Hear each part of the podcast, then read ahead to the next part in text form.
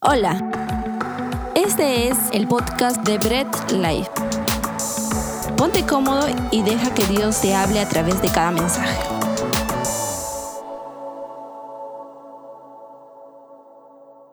Muy bien, Bread Life, pues tomamos nuestros lugares, pues si has estado parado, siéntate, ponte cómodo, pues Estamos emocionados de poder continuar con nuestra serie Cristo. Ya hemos tenido eh, dos mensajes, pues ese es el tercero. El primero fue con David Trinidad, la persona de Cristo.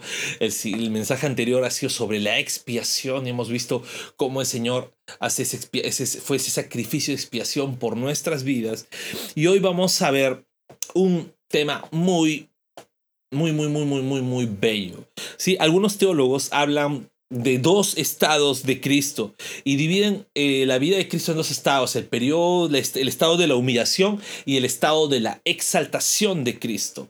En la humillación podemos ver la encarnación, el sufrimiento, muerte y sepultura de nuestro Señor. Y en la exaltación vemos la resurrección, la ascensión al cielo, el sentarse a la diestra de Dios y su regreso en gloria y poder. En poder, poder estoy medio puertorriqueño estoy. Y su regreso en gloria y poder. ¿sí? Ahora, estos dos estados que se pueden ver, eh, que mencionan los teólogos, son dos fases en las que nuestro Señor, pues eh, a través de la palabra podemos conocerlo. Y hoy vamos a ver parte del estado de la exaltación. Las evidencias de la resurrección de nuestro Señor ¿no? Sean evidencias eh, documentales, documentarias, perdón, o sean evidencias eh, palpables que tenemos de nuestro Señor, eh, basan todo en el Nuevo Testamento. ¿Ok? No, no, todo historiador serio.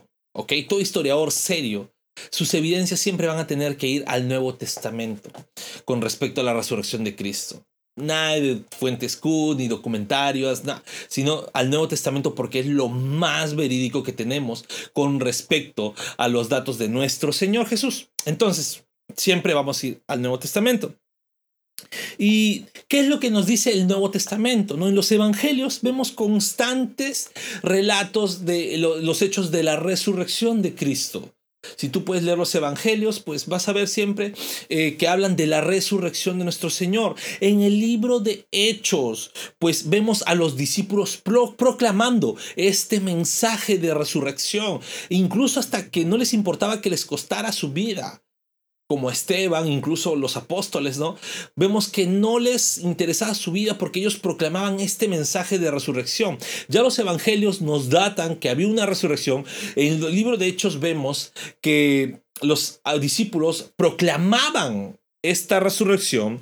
Las epístolas, no sean las de Pablo, las cartas generales, Vemos el hecho de un Cristo exaltado y resucitado como cabeza de la iglesia. Vemos a Pablo, a Pedro, a Santiago, pues hablando de, la de un Cristo resucitado y exaltado. ¿Ok? Que merece que confiemos en su mensaje, en sus promesas. Y el libro de Apocalipsis muestra ya a un Cristo resucitado que reina en el cielo. Y dice que va a regresar para conquistar sus enemigos y reinar en gloria.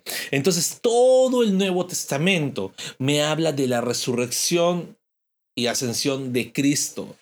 Todo el Nuevo Testamento. No hay, no hay de repente alguna parte del Nuevo Testamento en el cual no se haga eh, visible este mensaje, sino todo el Nuevo Testamento me habla de ello. Ahora, ¿qué es la resurrección de Cristo? La resurrección de Cristo no simplemente fue, ah, bueno, el Señor volvió a la vida y pues qué chévere, ¿no? No, fue algo más, porque si vemos, vemos a, a Lázaro que volvió a la vida.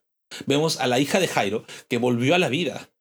Pero ellos volvieron a la vida, pero siguieron en su etapa de vida siguieron padeciendo enfermedad, siguieron padeciendo dolor, siguieron padeciendo incluso la muerte que los esperaba ya en su debido tiempo. Pero ellos volvieron a la vida, sin embargo, Cristo volvió a la vida y fue primicia, como lo dice 1 Corintios 15, versículo 20 y versículo 23. No lo vamos a leer. ¿Y qué nos quiere decir? Que Cristo no resucitó con un cuerpo que se rige al proceso de debilidad y muerte. O sea, Cristo no resucitó para decir, bueno, ya resucité y siguió su proceso, envejeció y sufrió enfermedades y murió. No, Cristo ya no resucitó. Cristo fue el primero, como dice Primicias, fue el primero en resucitar en un cuerpo perfecto, glorificado y sin corrupción. Otra de las cosas que tenemos que entender es que el cuerpo con el que Cristo resucitó era un cuerpo físico.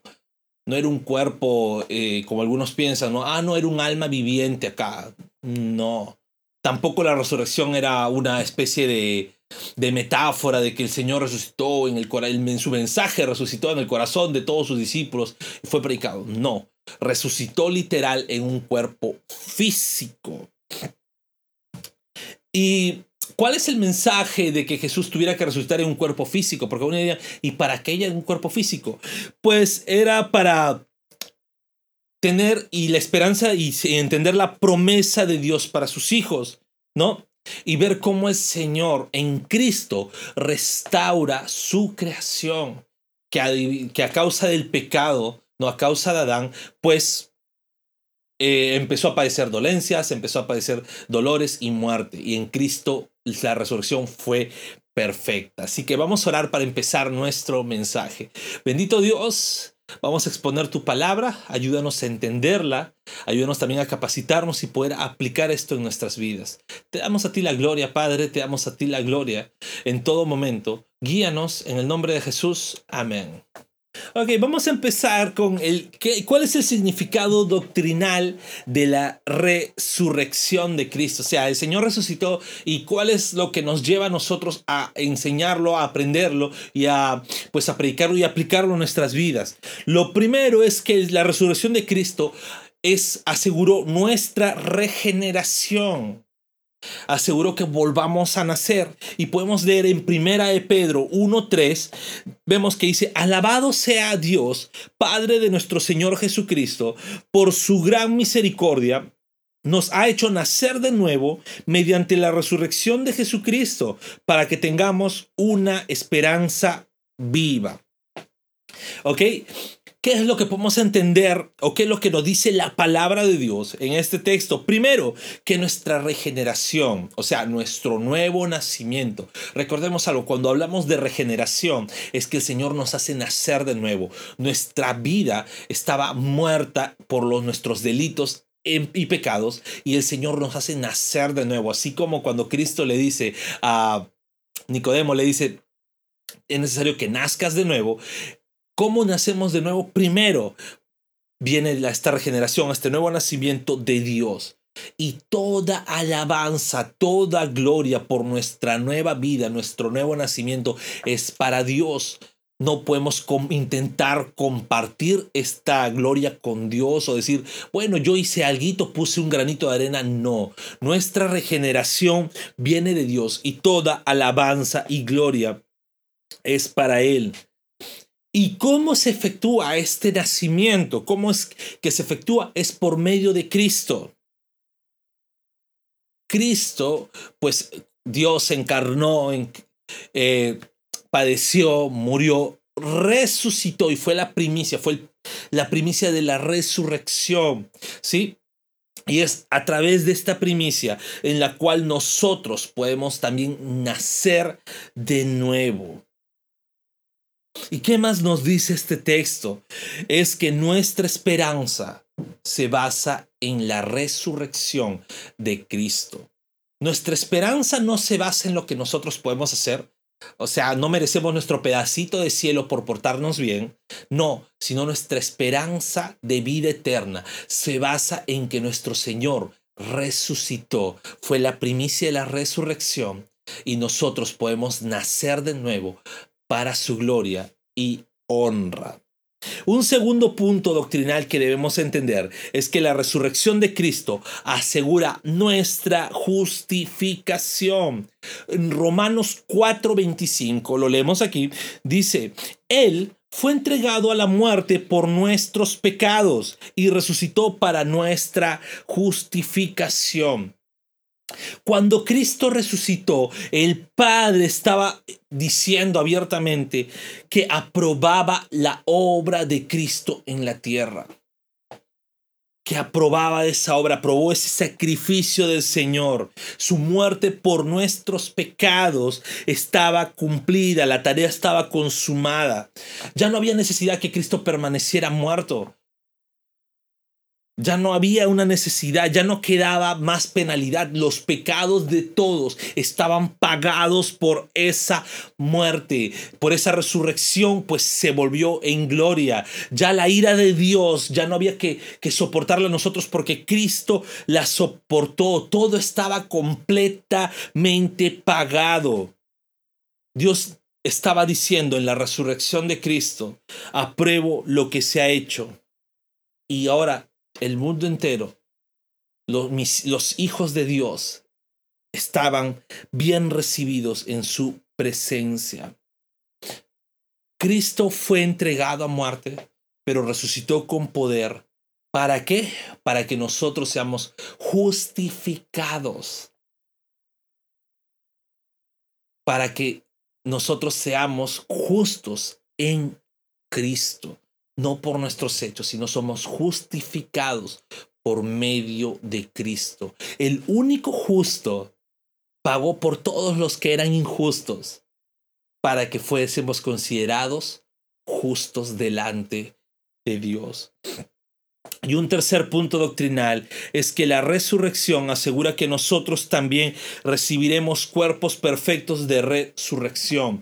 Vamos a leer dos textos. ¿no? 1 Corintios 6, 14 dice, con su poder Dios resucitó al Señor y nos resucitará también a nosotros. Ahora, ¿qué pasa aquí? Pues nuestro Señor cuando resucita, ya hemos dicho, fue primicia, ¿no? Así como lo dice 1 Corintios 15, 20, dice, lo cierto es que Cristo ha sido levantado de entre los muertos como primicias de los que murieron. Y aquí hay algo bien interesante. Aquí Pablo lo está explicando con una metáfora de agricultura. ¿Cuál es esta metáfora? Que los primeros frutos siempre van a mostrar cómo va a ser el resto de la cosecha. Si los primeros frutos son buenos, son ricos, son jugosos, son dulces, el resto de la cosecha va a ser igual. Y aquí Pablo está utilizando, no inspirado por el Espíritu Santo, está utilizando esta metáfora para decir, Cristo resucitó con un cuerpo glorificado, con un cuerpo eh, que no padecerá muerte, que no padece dolor, que no padece eh, envejecimiento. Así todos nosotros en su momento tendremos en la resurrección del día postrero, tendremos este cuerpo, porque Cristo fue la primicia y nosotros somos el resto de los frutos. Entonces, el significado doctrinal de la resurrección es que el Señor nos regenera, nos justifica y también nos promete que recibiremos, al igual que Cristo en esa resurrección, un cuerpo perfecto, un, un cuerpo glorificado, nosotros en la resurrección, en el día del Señor, tendremos ese mismo cuerpo. Muy bien, vamos a ver también el significado ético en la, de la resurrección, ¿no? Cómo nosotros debemos aplicar esto a nuestras vidas, cómo nuestra vida debe reflejar la resurrección de Cristo. Y lo primero es que la resurrección de Cristo es para mantenernos firmes en obediencia a Dios. En 1 Corintios 15, 58 dice, por lo tanto, mis queridos hermanos, manténganse firmes e inconmovibles, progresando siempre en la obra del Señor conscientes de que su trabajo en el Señor no es en vano. ¿Cómo es nuestra obediencia a Dios? Debe ser firme. No debe ser tan valiente. ¿Ok? Nuestra obediencia al Señor debe ser firme. En el camino vamos a encontrar muchas cosas que nos puedan mover, pero nuestra mira debe ser firme, debemos enfocarnos siempre en obedecer al Señor, inconmovibles, que no nos muevan vientos de otras doctrinas, que no nos muevan los... Eh, eh, lo que este mundo nos dice, el sistema de este mundo, que no nos mueva a seguirlo, sino firmes en obediencia al Señor, progresando, siempre estando en esa perseverancia, ¿Y cómo es eso? Algunos piensan que que bueno, ya te entregaste al Señor, no puedes fallar, debes, no, porque si fallas eres un hipócrita, pues no, porque siempre va a ser nuestro camino de santificación, es progresivo, a diario el Señor trata en nuestras vidas, a diario estamos en esa batalla, a diario estamos en esa carrera. Y día a día vamos a ir progresando en la obra del Señor y siendo conscientes de que la resurrección del Señor en nuestras vidas no es en vano. Si el Señor resucitó, es para nosotros mantenernos firmes en obediencia a Él. Otra, otro significado ético de la resurrección de Cristo en nuestras vidas es que nos debe enfocar en nuestra meta. Y Colosenses 3 del 1 al 4 dice, ya que han resucitado con Cristo, busquen las cosas de arriba donde Cristo está sentado a la derecha de Dios. Concentren su atención en las cosas de arriba, no en la de la tierra, pues ustedes han muerto y su vida está escondida con Cristo en Dios. Cuando Cristo, que es la vida de ustedes, se manifieste, entonces también ustedes serán manifestados con Él en gloria. Aquí nos dice algo bellísimo. Hemos resucitado con Cristo. O sea, cuando el Señor resucita, nos da nueva vida a nosotros también. Y por ello, ¿qué debemos hacer?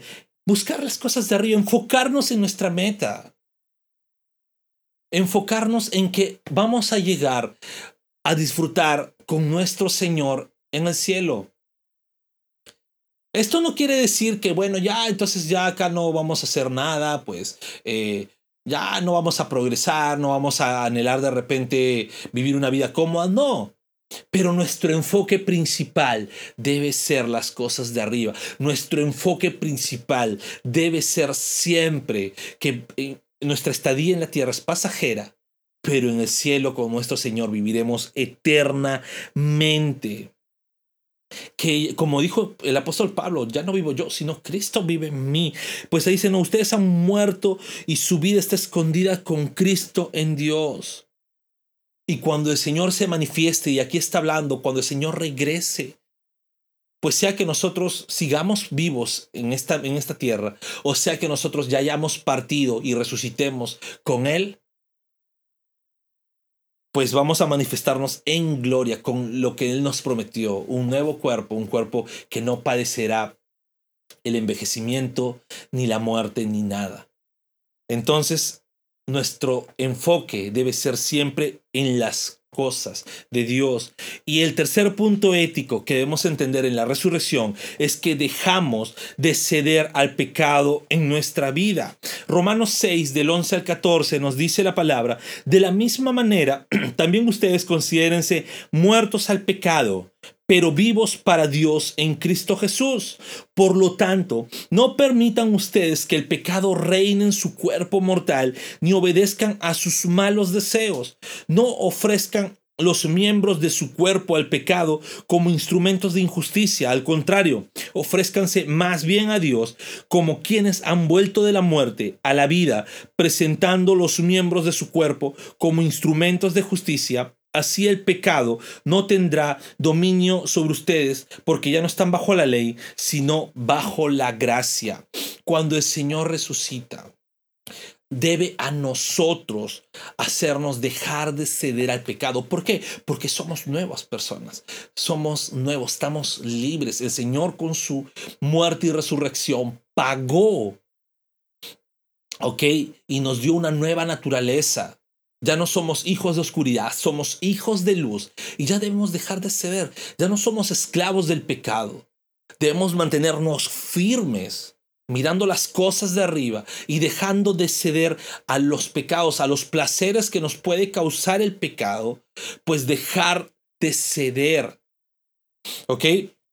Más bien en vez de cedernos al pecado, siempre ofrecernos a Dios, siempre ofrecernos al Señor, siempre mantener esa vida donde obedezcamos a Dios. El pecado ya no tiene dominio sobre nosotros porque ya no estamos sujetos a, a, a decir, bueno, vamos a confrontarnos con nuestras propias fuerzas porque la ley lo demanda, sino por la gracia de Dios. Somos nuevas criaturas. Ya no estamos obligados por una ley, sino estamos unidos en amor con Cristo para obedecer la ley. Sí, entonces ya no debemos permitir que el pecado reine en nuestro cuerpo. Ya no debemos eh, darle rienda suelta. Debemos actuar como hijos de Dios. Ya no como instrumentos que hacen pecado, sino como instrumentos que honran al Señor de día, de noche, en todo momento. ¿Por qué? Porque estamos muertos al pecado pero estamos vivos en Cristo. El significado ético que debemos entender es que obedecemos a Dios, nos enfocamos en las cosas de arriba y dejamos de ceder al pecado en esta nueva vida. Y para terminar quisiera que podamos ver la ascensión de Cristo al cielo. No, en Efesios 1, del 19 al 23, lo vamos a leer, dice, y cuán incomparable es la grandeza de su poder a favor de los que creemos. Ese poder es la fuerza grandiosa y eficaz que Dios ejerció en Cristo cuando lo resucitó de entre los muertos y lo sentó a su derecha en las regiones celestiales muy por encima de todo gobierno y autoridad, poder y dominio, y de cualquier otro nombre que se invoque, no solo en este mundo, sino también en el venidero. Dios sometió todas las cosas al dominio de Cristo y lo dio como cabeza de todo a la iglesia. Esta, que es su cuerpo, es la plenitud de aquel que lo llena todo por completo. Como dijimos en la introducción, los evangelios nos indican que Jesús ascendió luego de estar 40 días con sus discípulos, pues ascendió al cielo. Todos lo vieron. Y debemos entender algo. En primer lugar, el cielo es un lugar.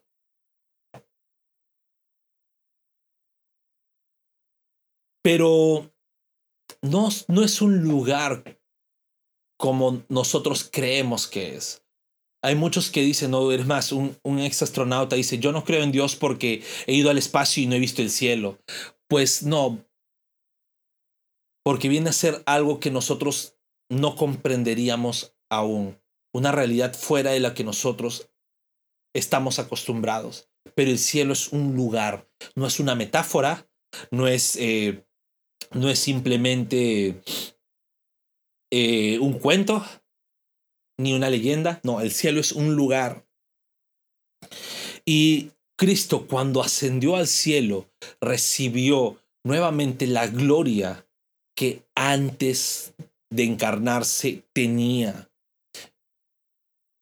Y podemos verlo. Cristo fue sentado nuevamente a la derecha en las regiones celestiales, muy por encima de todo. Nuestro Señor está muy por encima de todo lo que podamos imaginar en este mundo y todo lo que podamos imaginar en el mundo venidero. Cuando Cristo habla, y pues vamos a, vamos a dejar esto claro, cuando Cristo siempre predicaba, hablaba de este siglo y el siglo venidero. Todas las cosas que podemos pasar en este siglo, en esta vida, y luego de su segunda venida, las cosas. Y Jesús está muy por encima de todo lo que podemos pasar en esta vida y muy por encima de lo que viene a ser todo lo que está en su segunda venida. Cristo está por encima de todo, Él es Dios mismo, todo está sometido en Cristo. Y hay algo muy importante. Al ascender Cristo, recibe la gloria en todas las regiones celestiales, recibe la honra en todas las regiones celestiales y es colocado también como cabeza de su iglesia. Él es cabeza de la iglesia. Es por ello como iglesia cristiana, como iglesia reformada, tenemos solo Cristo es nuestra cabeza como iglesia. Todo lo que hacemos nos sometemos a lo que la palabra del Señor nos dice a lo que Cristo nos dice. Y nosotros somos su cuerpo. nosotros somos los que hoy en este mundo actuamos de acuerdo a lo que Cristo nos enseña en su palabra. La ascensión al cielo tiene un significado muy importante en todo lo que podamos pasar en esta vida. No solamente ascendió porque, bueno, ya se cansó de estar aquí. No solamente dice que, bueno, ya el Señor, bueno, ya, ya era hora, pues no, tenía que ascender porque tenía que ocupar nuevamente su lugar. No, la ascensión tiene un significado mucho más profundo. La ascensión de nuestro Señor tiene un significado mucho más importante. Y es que así como estamos unidos a Cristo en cada aspecto de su obra redentora, la ascensión de Cristo nos muestra que en su momento, en su tiempo, nosotros también iremos al cielo a estar con nuestro Señor. En la ascensión de Cristo podemos entender que tenemos seguridad que nuestro lugar definitivo no es aquí, sino en el cielo con nuestro Señor.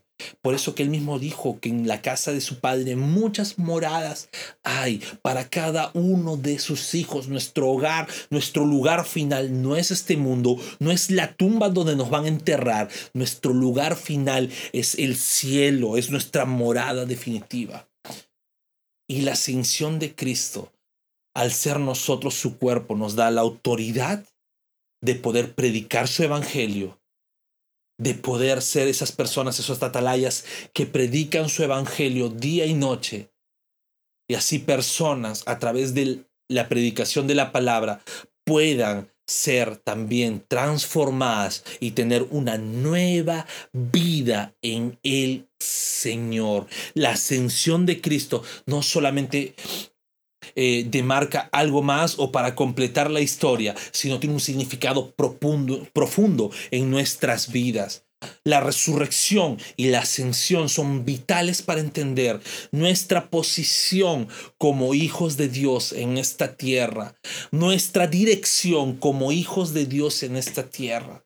No simplemente es decir, ah, soy cristiano porque voy a una iglesia o soy cristiano porque, bueno, canto las canciones que vienen ahí con la letrita bien chéveres, las canciones son modernas. No, la resurrección y la ascensión de Cristo. Y me dicen exactamente por qué soy cristiano. Soy cristiano porque mi Señor vino, se encargó, se humilló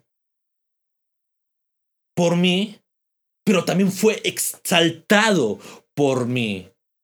Mi Señor padeció por mí, pero resucitó con gloria y poder y fue al cielo exaltado, ocupando esos lugares celestiales por mí.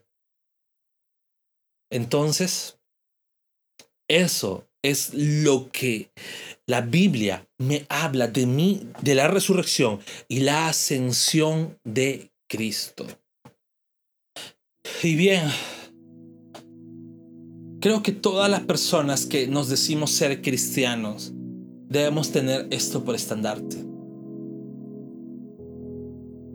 Y debemos no solamente conocerlo teóricamente, sino entenderlo tenemos nueva vida como cristianos por nuestro Señor.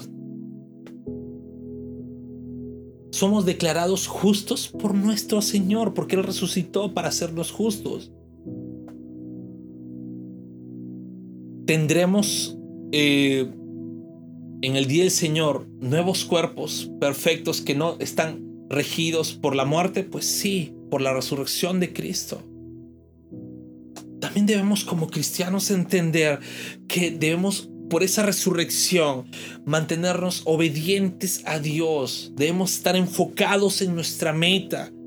Y debemos dejar de ceder al pecado. Nuestro Señor resucitó ya no para que estemos esclavos del pecado, sino para que seamos libres del pecado. Como cristianos, como hijos de Dios, debemos entender ello y también que nuestro Señor ascendió al cielo,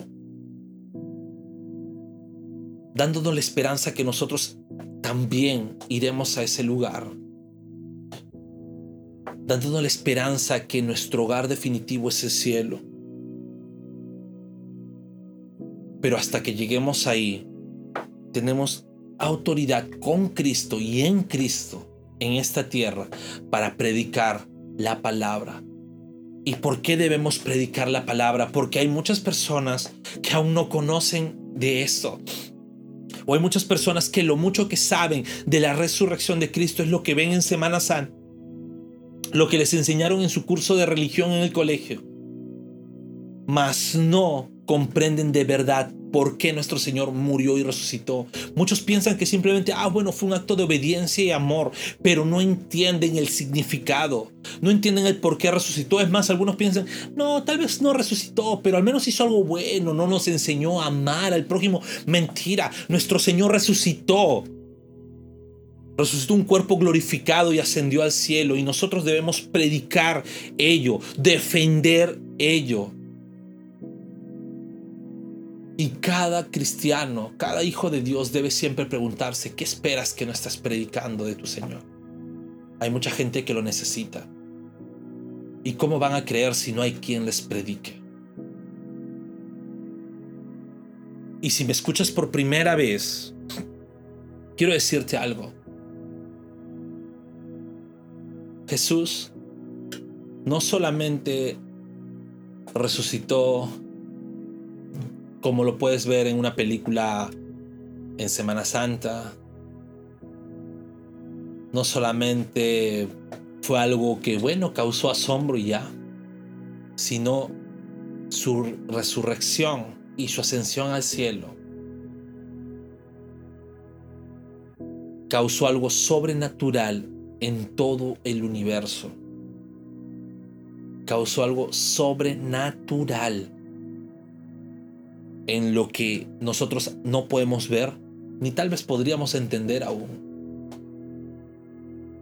Y es que en su resurrección, si me escuchas por primera vez, tú también puedes tener una nueva vida. Una vida que ya no esté ligada a la esclavitud del pecado, que ya no esté ligada a este nuevo a este sistema del mundo. Una vida que ya no echa la culpa y dice, ¿por qué hasta cuándo estaremos así? El mundo está podrido. Tiene una vida que dice, necesitamos de Cristo en este mundo. Y necesitamos que Cristo gobierne en todas las esferas del mundo para que este mundo de verdad tenga un cambio. Si me escuchas por primera vez, déjame decirte que en Cristo nuestro lugar no queda aquí, nuestro lugar definitivo está en el cielo con Él. Pero sin Cristo vamos a seguir atados al pecado, vamos a seguir atados a la maldad.